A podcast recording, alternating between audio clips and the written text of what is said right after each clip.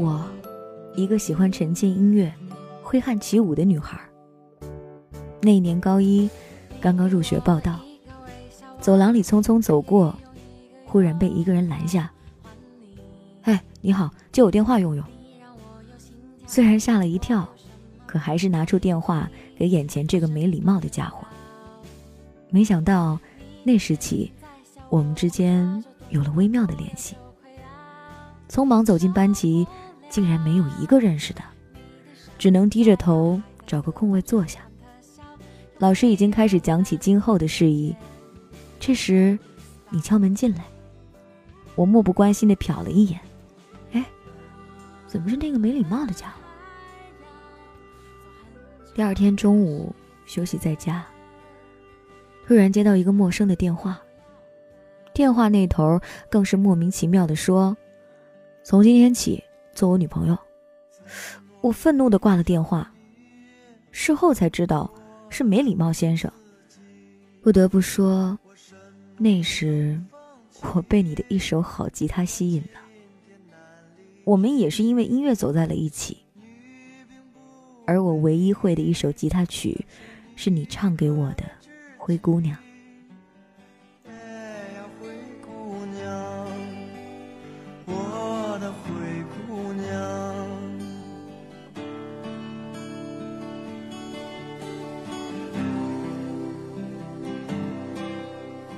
总在伤你的心，我总是很残忍，我让你别当真，因为我不敢相信。可是过了不久，你转学离开了这里。起初我们频繁联系，互说思念，每天晚上你都要唱十几首歌给我听。渐渐的，你消失了。十九岁那年的平安夜，和朋友、老师一起出去吃饭，吃在兴头，老爸打来电话，语气很温柔，不断的嘱咐我要好好的，说了好多好多，还答应明天一早就送我去沈阳考试。可谁知道，那竟然是最后的告别。第二天，我们高高兴兴的出发。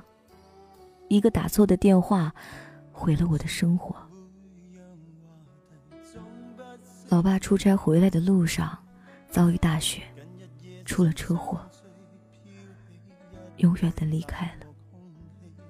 我在火车上放声大哭。我想，你是我这辈子流过最多的眼泪。我折返回家。一进家门，就看见妈妈魂不守舍，还有家人的痛哭难过。我觉得整个天都塌了。我告诉自己要坚强，因为妈妈需要我。我忍着眼泪操办了爸爸的葬礼。那一年，我十九岁。让你那些冷却热情另有生机我无心读书，只想这是自己的不好，也没有能力去报答老爸的时候，他就已经离开了。想着那晚他一句句的嘱托，想着这辈子不会有任何一个男人可以代替他，没有人比他更爱我。我堕落了，每天沉浸其中，人也不像个样子。我也怪，在这个最深、最绝望的时候，却不能站在我身边的人。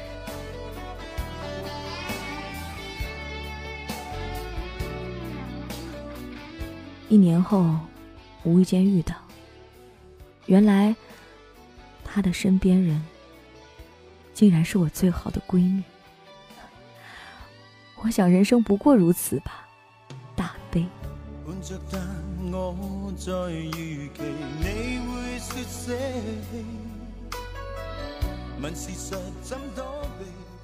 经历了这些事儿后，在家里休整了一年，家里觉得太小，还是回去上学吧。我被安排到一所高中，我挑选了那个只认识一个人的班级。还记得第一天去的时候，班主任带着我走到班级门口，敲了敲门，里面数学老师正在上课。班主任向大家介绍了我，安排我坐在第三排的位置。一切都自然不过，因为学校很陌生，全校我只有一个认识的人，所以上学放学我都是一个人独来独往。So beautiful, so white。这是个季节，我们将离开。难舍的你，害羞的你。也因为经历了很多，不想交朋友，因为懒得从头来交代自己的人生。上课几天，我发现第一排有个很幽默的男孩，每天上课都是向后看。我也好奇他在看什么。刚开始我以为他在看后门窗上老师在不在，自己也没在意。时间久了，我发现每天桌子里都会有好吃的堆得满满的，也时常收到那个第一排常常看后面男生的纸条。我没有多考虑，那时候什么心思都没有。直到有一天，有人聊起爸爸的事儿，我突然很想他，趴在桌子上哭了很久。他走过来，很关心我，说他听说了，安慰我很久。就是他这样暖暖的关心和照顾，一点点的暖化了我。他开始追求我，这是全班都知道的事儿。挥挥手告别，欢乐和无奈，光阴好像流水飞快，日夜夜将我们的青春灌溉。那天，他约我去吃饭，那是我们在一起的第一个情人节。他花了所有的压岁钱买给我一个镯子，我爱惜的不行。可因为上学总写字的原因，镯子碰到桌子，响声很大，怕被弄坏了。我摘下来小心收好。好了一段时间后，突然在学校里听到很多人说我的坏话。每每经过时，有人指指点点，说：“是他，他是小三，抢别人男朋友。”我一头雾水。为此哭了很多次。我根本没有，他在追我的时候是单身的，他说过。后来，渐渐的，这事儿就过去了。马上就要高考了，来复读前，我是音乐生，平时很少上课，根本不会什么。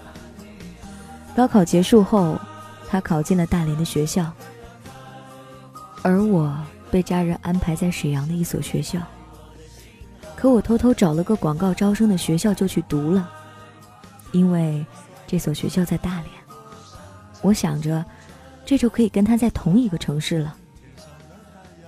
家人知道后和我吵了很多次，我都坚持了自己的选择。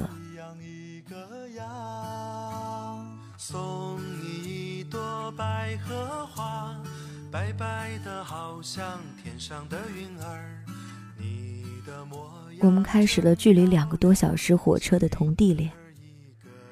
他课程比较忙，我呢，因为学校不是很正规，也因为自己是学生会主席和导员很好的缘故，时间很多。一到周五下了晚课，我就坐一个小时四十分钟的公交，再坐将近两小时的火车去他的学校找他。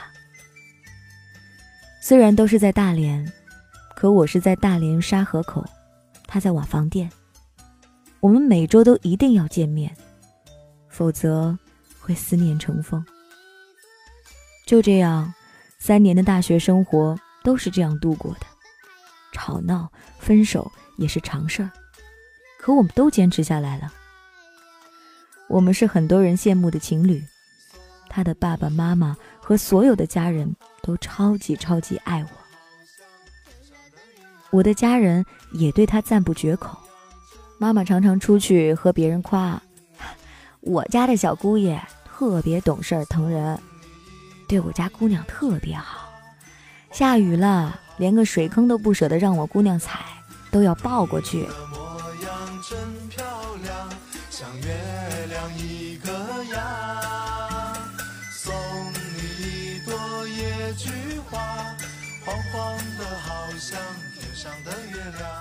后来我们毕业了，我觉得不能待着，要尽早找到工作，这样才能早点定下来，成为他美丽的新娘。我很喜欢孩子，找到了一份幼儿园的工作，干得很起劲儿，孩子很喜欢我，同事也很疼我。当然，我的他也一如既往。每天准时把车停在幼儿园门口接我下班。那时候的我，幸福的溢于言表。不久后，他的家里给他安排了不错的工作，因为他的处事能力，我相信他一定做得好。两家也想着年底就让我们订婚。